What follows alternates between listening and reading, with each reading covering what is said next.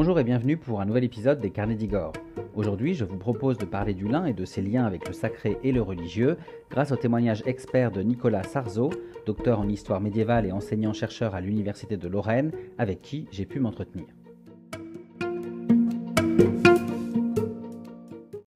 L'un est sacré, l'un est religion.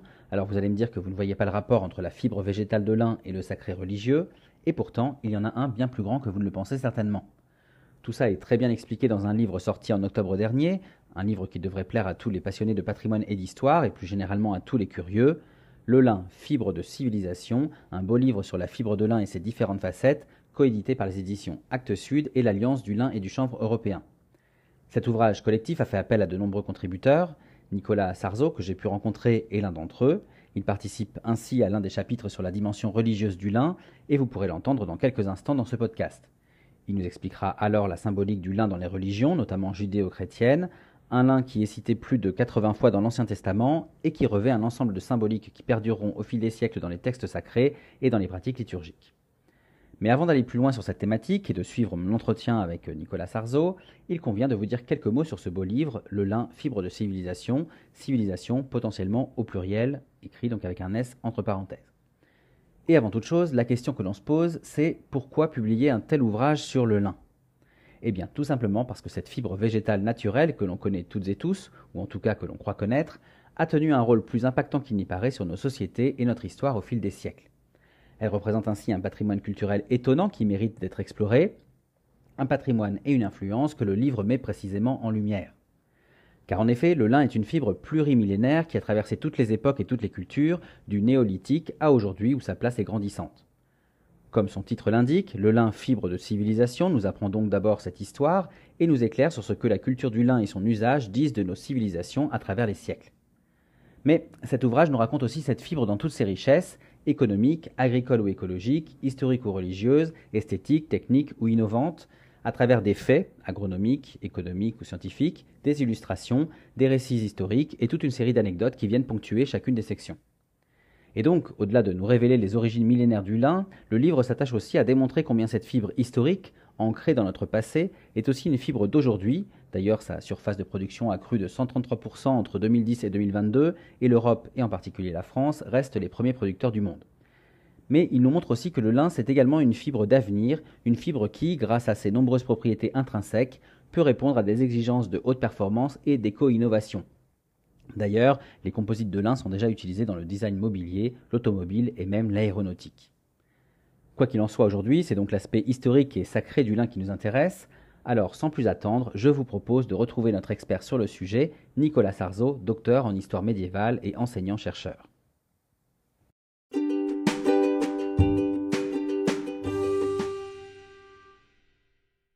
Bonjour Nicolas Sarzeau, vous êtes docteur en histoire médiévale, enseignant-chercheur à l'Université de Lorraine et vous avez contribué au livre Le lin, fibre de civilisation, coédité par les éditions Actes Sud et l'Alliance du lin et du chanvre européen, un livre pour lequel vous êtes intervenu sur la partie traitant des relations entre cette matière ancestrale et le sacré, le religieux.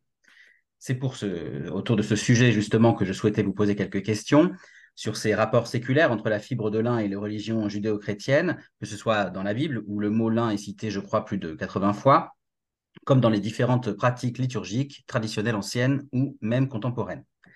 Mais avant toute chose, pouvez-vous vous présenter en quelques mots afin que l'on comprenne bien votre, parcours, en tout cas vos, sujets d'expertise? Alors oui, je suis euh, euh, docteur de l'EHESS. Auparavant, j'avais fait euh, un cursus en histoire et en histoire de l'art à l'école du Louvre. ensuite, j'ai fait ma thèse à, l'EHESS sur un sujet qui est un petit peu à la, à la, frontière entre ces deux disciplines, donc sur la question de des reliques, et en particulier des reliques qui portent des images. Euh, donc, euh, ce qu'on appelle, il y a un nom grec très barbare, pardon, les images akeiropoietes, non faites de main d'homme, non fabriquées. ce qui est un mot qui signifie qu'il s'agit d'images qui, qui n'ont pas été faites par des artisans, donc été faites miraculeusement. Donc elles ont un statut particulier, si on veut. C'est un peu une manière de leur donner une autorité sacrée, presque, presque divine. Euh, et donc, elles ont une place très, très importante dans, dans la culture visuelle de l'époque, on, comprend. D'accord. Et donc, parmi ces images, euh, il y avait eu des choses qui avaient été écrites sur un certain nombre d'entre elles. Euh, et moi, j'ai hérité des sphères, donc, qui sont des linges réputés avoir enveloppé le, corps du Christ au tombeau. et, et qui, qui, porte l'empreinte pour certains à la fin du Moyen Âge. Certains de ces sphères portent des empreintes et des taches. Donc ça, ça, ça, ça rejoignait cette question des images de culte. Donc c'est ce que j'ai fait durant ma thèse à l'EHESS. et depuis, j'enseigne l'histoire médiévale à l'université. Très bien. merci, c'est plus clair pour, tout le monde et on reparlera des, des tout à l'heure, justement. Euh, donc, euh, on, va on parler maintenant plus spécifiquement du, lin, puisque, euh, comme on le voit dans, le livre, le lin fait partie de l'histoire de nos civilisations et de nos cultures. Mais au-delà de ses qualités purement pratiques, économiques ou même techniques, toutes ces qualités qui lui ont permis de traverser toutes les époques, le lin revêt aussi des aspects un peu plus spirituels. On apprend ainsi dans le livre donc le lin fibre de civilisation que euh, cette fibre prend une place importante dans l'histoire des religions, notamment les religions judéo-chrétiennes, et qu'il joue un rôle considérable dans les pratiques liturgiques. Première question donc, pouvez-vous nous en dire plus sur l'histoire des relations entre le lin et le sacré et nous expliquer la symbolique du lin dans les religions judéo-chrétiennes justement? Oui, le, lin, euh, c'est une, étoffe qui est omniprésente euh, dans la Bible. Alors on peut dire d'ailleurs que, la Bible en elle-même est un, texte, un, ensemble de textes euh, qui sont très très riches hein, euh, en textile. En fait, toute la société est riche de textiles qu'on finit par euh, oublier de regarder tellement ils sont omniprésents, mais en fait, ils sont partout. on est, on est enseveli sous les textiles en permanence sans forcément s'en rendre compte. Mais du coup, la Bible aussi, quand on commence à prêter le regard à, cette question-là, on, les voit apparaître partout et on voit apparaître toute une symbolique des, textiles très très tôt. dans, le, dans le livre, Mireille Bellis le, montre bien en, parlant notamment du beat d'Abel et Cain, euh, avec euh, euh, donc Abel qui est le, le, le puiné et, qui est donc du côté du, végétal, hein, lui il cultive le, lin, et Cain qui vient après, lui va, va, être le, pasteur qui s'occupe des brebis, donc il qui va cultiver la laine.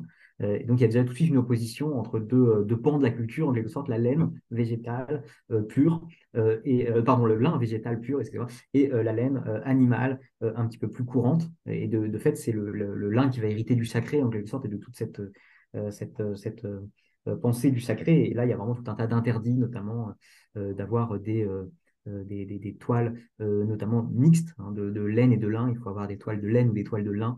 Euh, c'est très très important, qui crée des complexités techniques, notamment quand il s'agit de teindre, puisque ça ne se teint pas exactement de la même manière. Donc ça, Mireille Bélis le raconte, le raconte très bien, mais ça, montre bien combien voilà, ce symbolique s'exprime d'emblée dans la, dans la culture matérielle.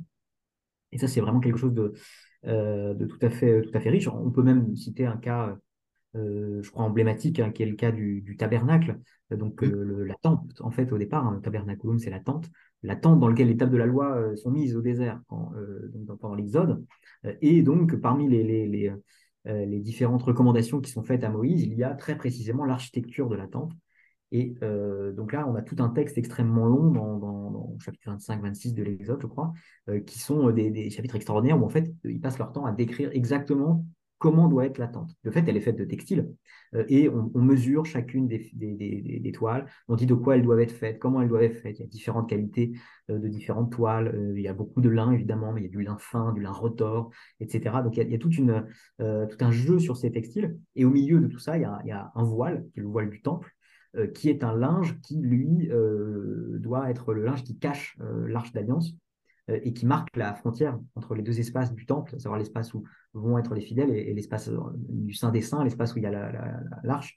et donc là, la toile structure complètement l'espace, elle structure complètement le sacré, elle, est vraiment omniprésente et elle, est, euh, elle est d'une grande importance. Et quand euh, derrière, on va construire en dur des temples juifs, mais ensuite aussi des églises chrétiennes, bien sûr, on aura, on aura toute cette description en tête, et même d'ailleurs, on va la commenter abondamment tout au long du Moyen Âge, et discuter chacune de ces fibres qui ont le droit d'y être, ou qui n'ont pas le droit d'y être.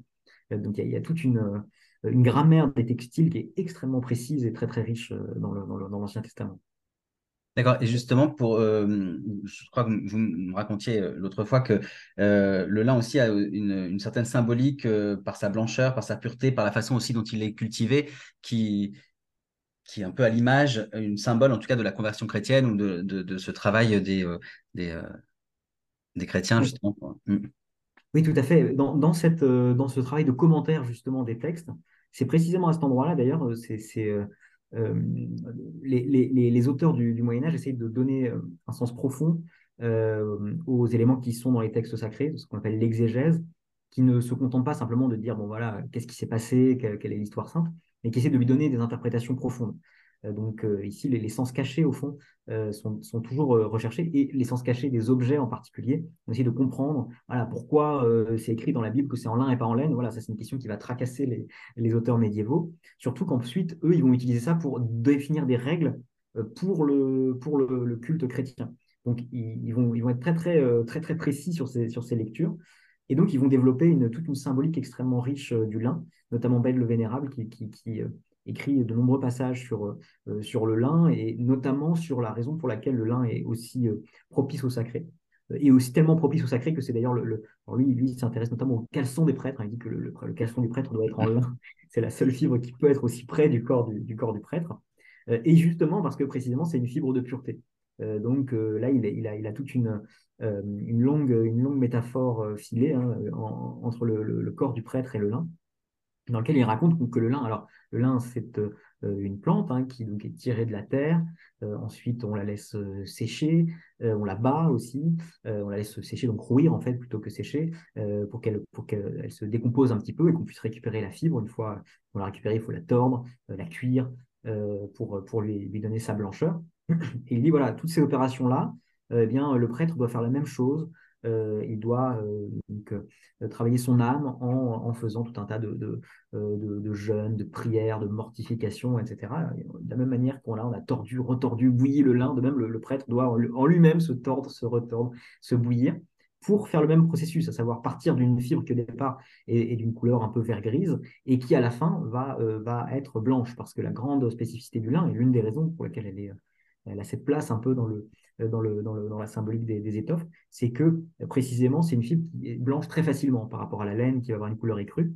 Euh, le lin, si on le traite bien, si on le fait bouillir avec les bons agents alcalins, ce qu'on sait très bien faire, euh, on n'a pas besoin de le teindre pour qu'il soit blanc. Euh, il est blanc naturellement. Et ça, ça, en fait évidemment une étoffe de pureté, un symbole de la pureté très très efficace.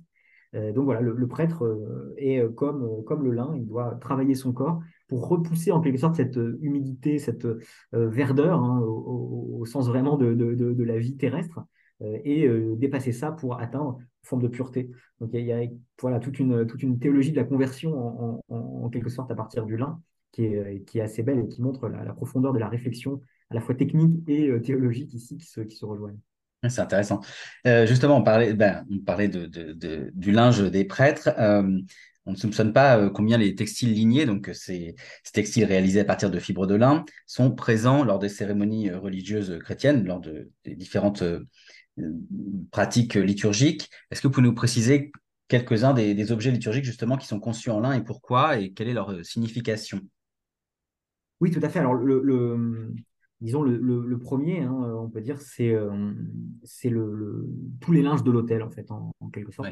Ça, c'est vraiment euh, un interdit qui arrive très, très tôt, dès les 4e, 5e siècles, donc très, très tôt dans l'histoire de la mise en place de la liturgie. Euh, on a des, textes hein, qui nous précisent qu'il faut que les linges de l'hôtel, en fait, ceux qui sont en contact avec l'hostie, hein, l'endroit où l'hôtel, c'est l'endroit où on va déposer l'hostie et, et, le calice, donc le pain et le vin consacré, bien, euh, ces, euh, ces linges-là doivent être euh, en lin blanc sans ornement. Ça, c'est vraiment très important. On précise bien que ce ne doit pas être sur de la soie, mais sur du lin blanc, avec une, explication hein, qui est que c'est à l'image du corps du Christ qui, dans le sépulcre, est enveloppé de lin blanc. Donc, on y reviendra sans doute, mais effectivement, là, d'emblée, le, suaire fait office de modèle, en quelque sorte, pour, les, linges, pour les linges chrétiens.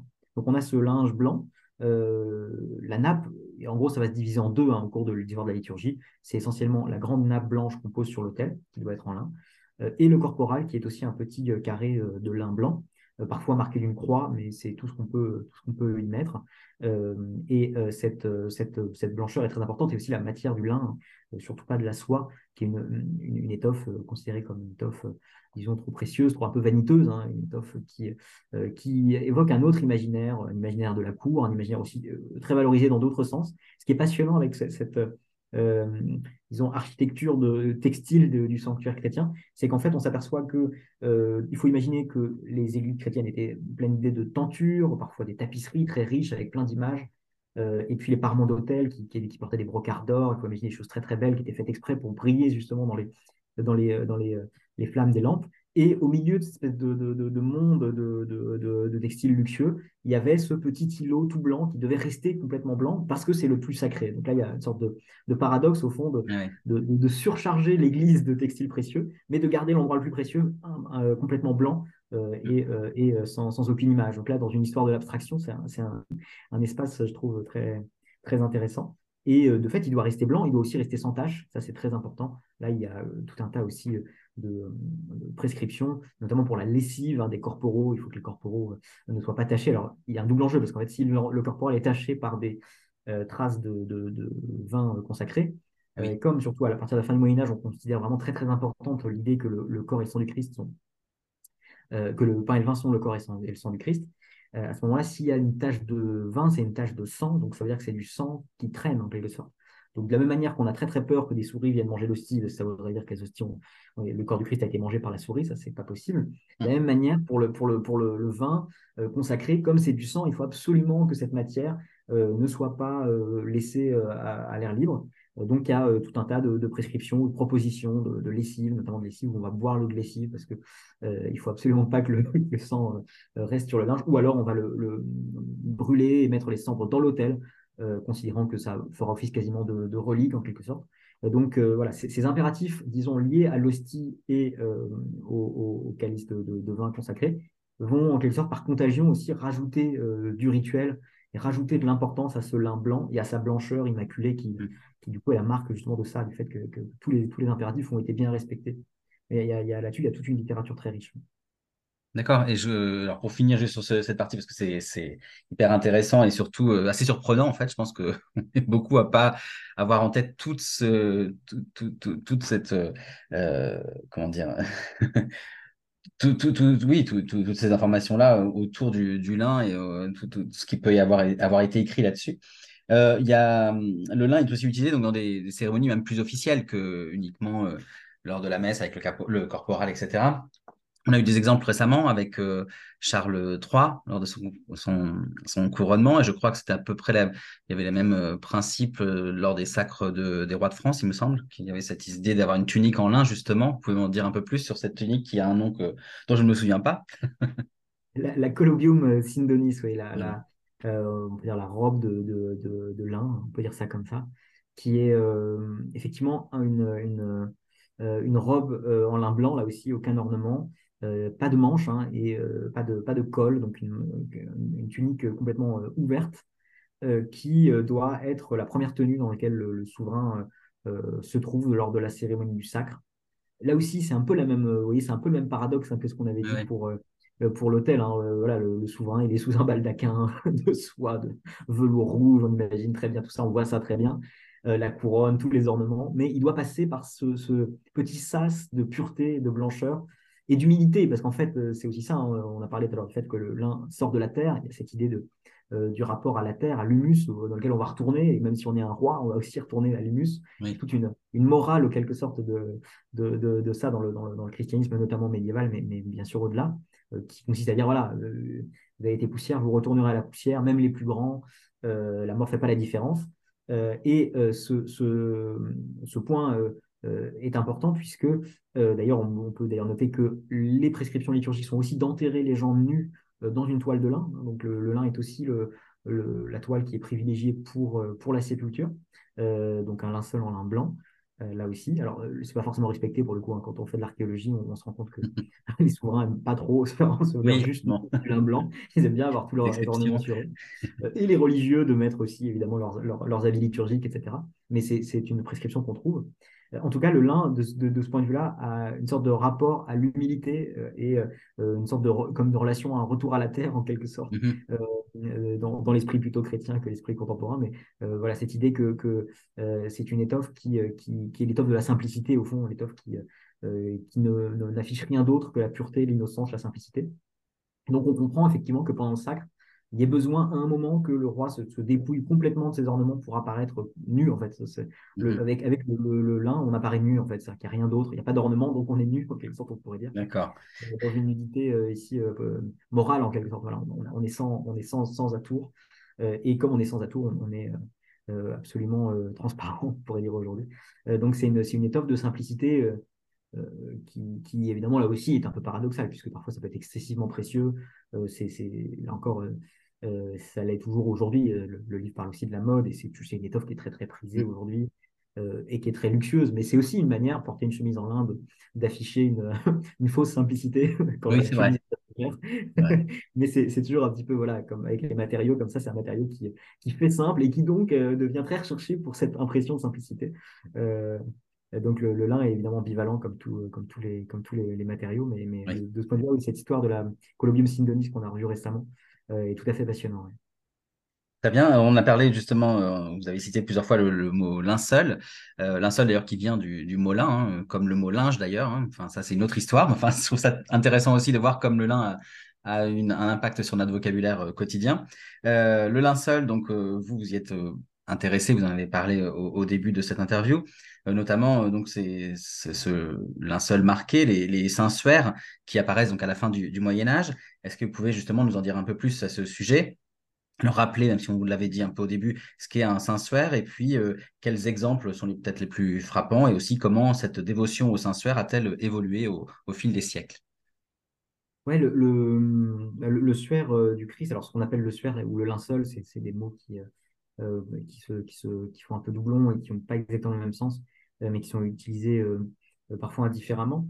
Ça, ça, provient donc du récit biblique. Hein. On raconte que le Christ a été crucifié, son corps est descendu de la croix, et on le met dans le tombeau. Donc là, on le met dans un tombeau neuf, précise le texte de Matthieu, et dans un linge pur. Donc, alors là, et là, c'est là où, d'emblée, hein, ça, devient, ça devient très intéressant, puisque d'emblée, en fait, le grec euh, qui veut dire donc euh, une toile en lin, va en fait plutôt dire du lin qu'une toile en lin. C'est-à-dire que ça peut vouloir dire un linge en lin, mais ça peut vouloir dire plusieurs. Sindon est, un mot, euh, voilà, c'est un peu comme dire euh, de, de, la terre, c'est pas, pas un mot qui signale, voilà, ça dit juste la matérialité. donc ça, c'est ce que dit, c'est ce que dit notamment Mathieu. Et comme ça, ça, en traduit en latin, ça devient par contre, Sindon un linge en lin, là, on n'a plus, plus qu'un seul linceul. C'est la traduction qui fait perdre cette, cette richesse de sens. Euh, et euh, c'est important parce que Jean, lui, ne parle pas que d'un linge.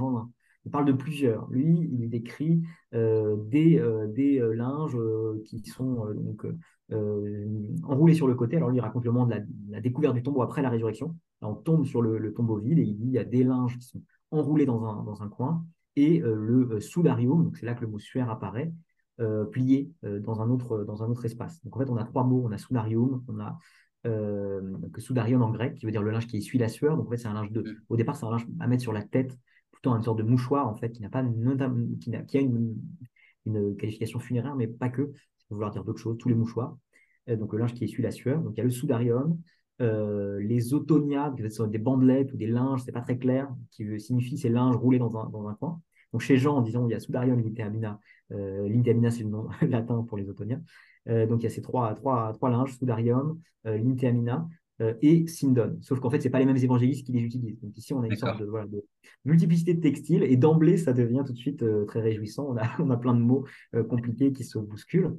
et, et, de fait, hein, la, solution des exégètes qui se sont posé la question, les exégètes très très vite se sont dit euh, qu'il fallait absolument pas qu'il y ait de contradiction à l'intérieur des évangiles. Donc, le, dès qu'il y a quelque chose qui peut créer une contradiction, c'est Saint Jérôme notamment qui va d'emblée faire le travail, prend tous les évangiles, il explique à chaque fois euh, là où il pourrait y avoir contradiction, pourquoi en fait il n'y en a pas. Donc il y a tout un travail de relecture des textes pour dire non, non, il n'y a pas de contradiction, rassurez-vous, euh, dans lequel justement il revient là-dessus. Et là, il a l'argument du grammairien qui est très juste, il dit Sindon, ça peut vouloir dire plusieurs linges, donc c'est la description de Jean qui est bonne.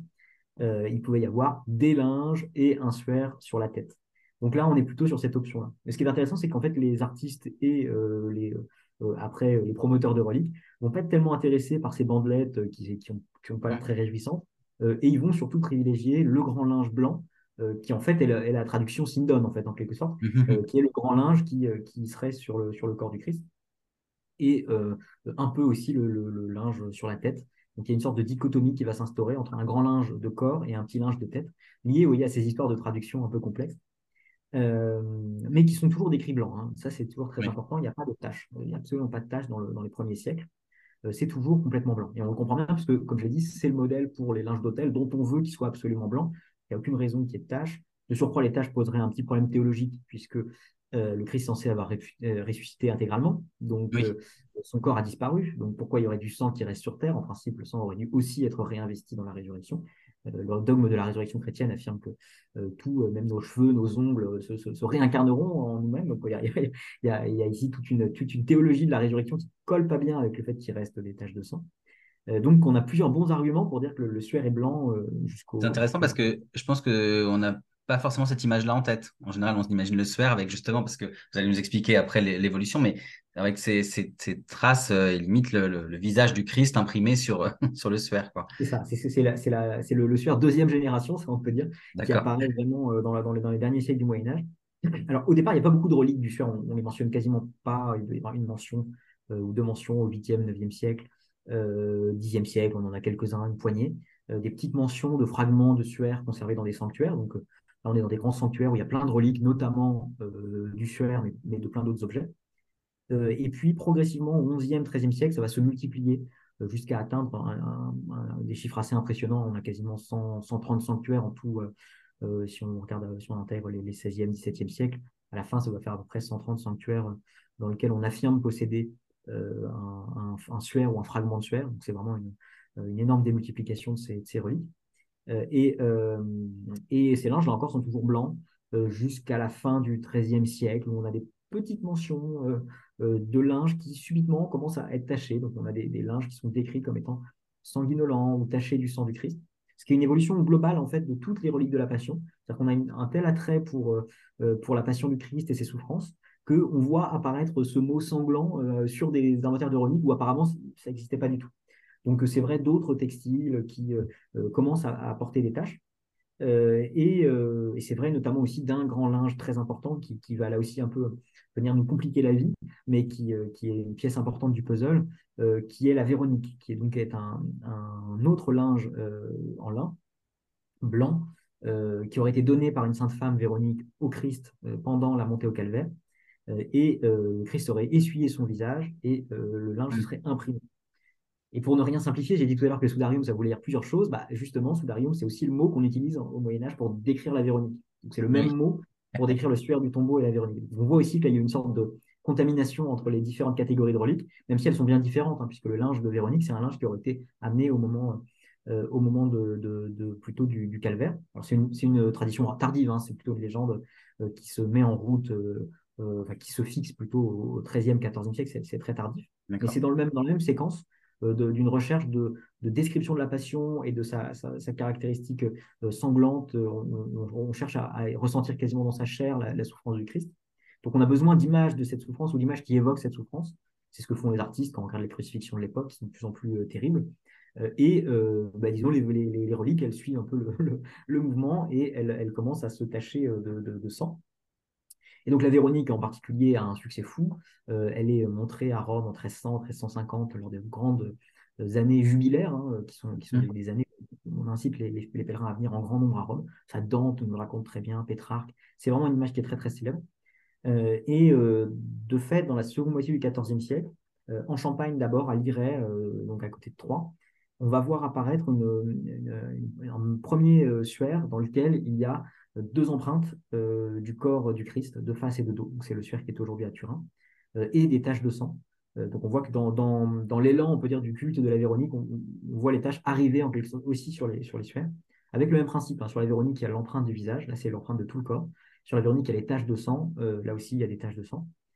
Et ce, linge donc va avoir un début de, carrière un peu compliqué, puisque l'évêque de Troyes intervient et, signale qu'il euh, s'agit d'une image qui vient juste d'être euh, fabriquée, euh, qu'on sait qui est le faussaire, que ça a été fait avec artifice, donc qu'il faut absolument arrêter la dévotion.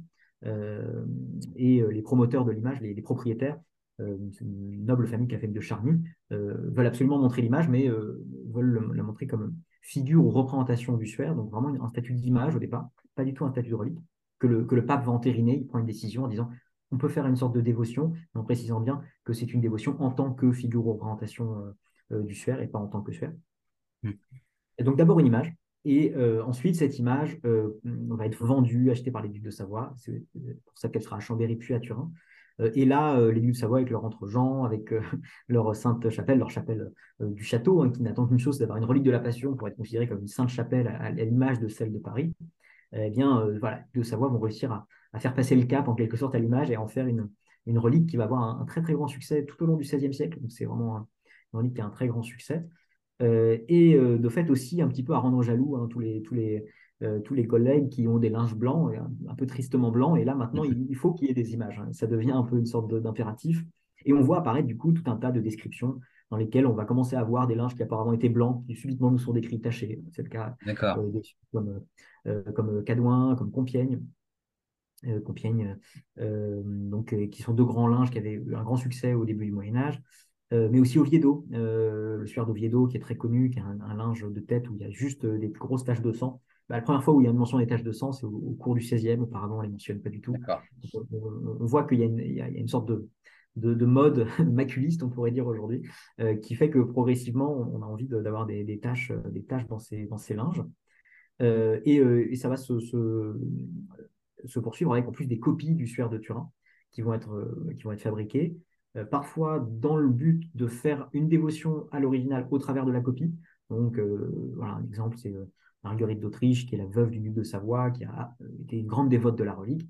Quand elle est veuve, elle rentre dans son palais de Malines, où elle gouverne un large territoire, donc c'est une femme très puissante. Bah, elle va se refaire une série de copies euh, du suaire pour pouvoir continuer sa dévotion au travers de copies. Et aussi pour pouvoir faire circuler d'ailleurs les copies euh, à des membres de sa famille. Donc il y, a tout un jeu sur ces copies qui ont un, rôle évidemment voilà, à la fois dévotionnel et politique. Sauf que quelquefois, bah, la copie, elle se retrouve dans un lieu où on la regarde, on se dit, bon, elle est quand même pas mal, cette copie. Et puis on se dit, bah, finalement, si c'était le suaire, ça serait pas mal non plus. Donc, ça arrange. On commence, à avoir des images comme le suaire de Besançon, par exemple, qui apparaît en 1523, euh, qui deviennent des reliques à leur tour. Oui, ça fait venir du monde. Ça fait venir du monde. tout le monde est là, on n'a pas, pas le cœur de leur dire que c'est qu'une image. enfin, voilà. Euh, mais là, je, je, rigole, mais bon, c'est une vraie question de savoir exactement comment ces choses euh, se joue, hein, puisqu'on voit que le clergé a un, rôle important dans ces, dans ces fabriques de, reliques, en quelque sorte.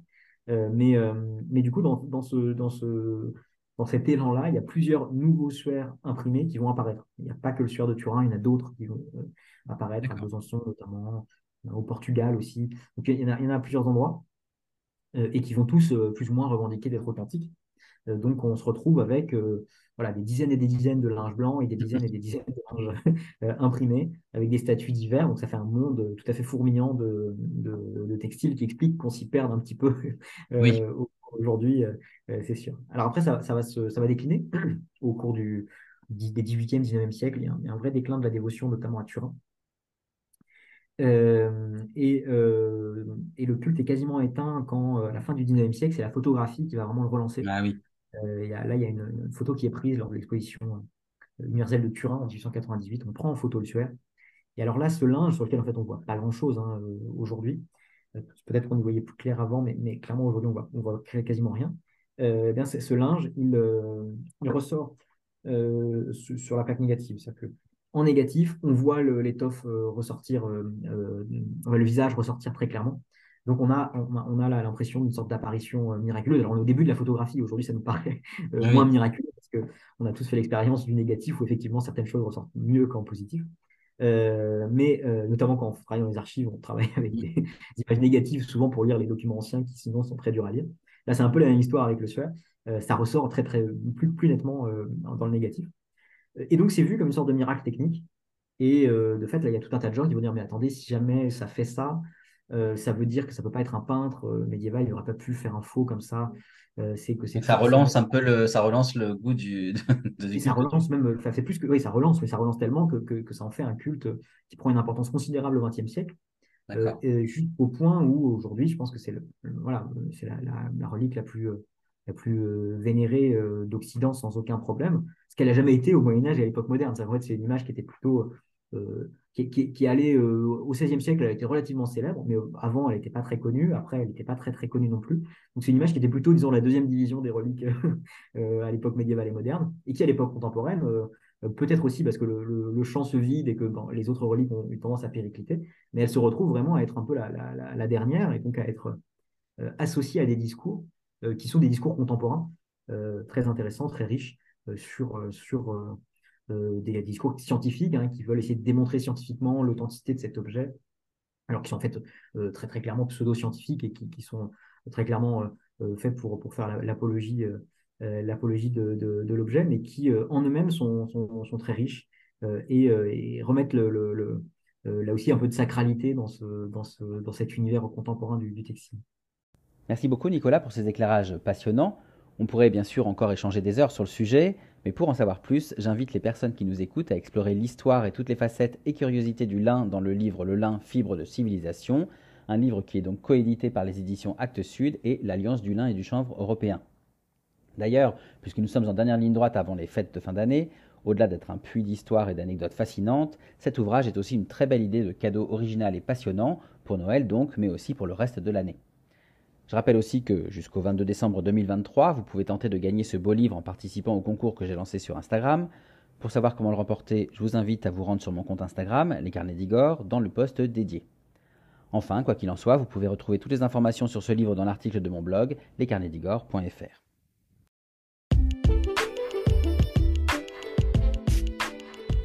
Voilà, j'espère que cette rencontre avec Nicolas Sarzo vous a plu. Comme je le disais, je vous invite à visiter mon magazine en ligne, lescarnetsdigor.fr, pour retrouver l'article illustré concernant le livre Le lin, fibre de civilisation et les liens entre le lin et le sacré. Vous pourrez aussi y retrouver les visites de mes lieux historiques et culturels favoris, ainsi que diverses anecdotes à travers les articles et les podcasts dédiés. Enfin, vous pouvez aussi me suivre sur Facebook, Instagram, TikTok et YouTube pour retrouver toutes mes actualités en photo et en vidéo. Et je vous dis bien sûr à très bientôt pour d'autres aventures, d'autres anecdotes et d'autres visites.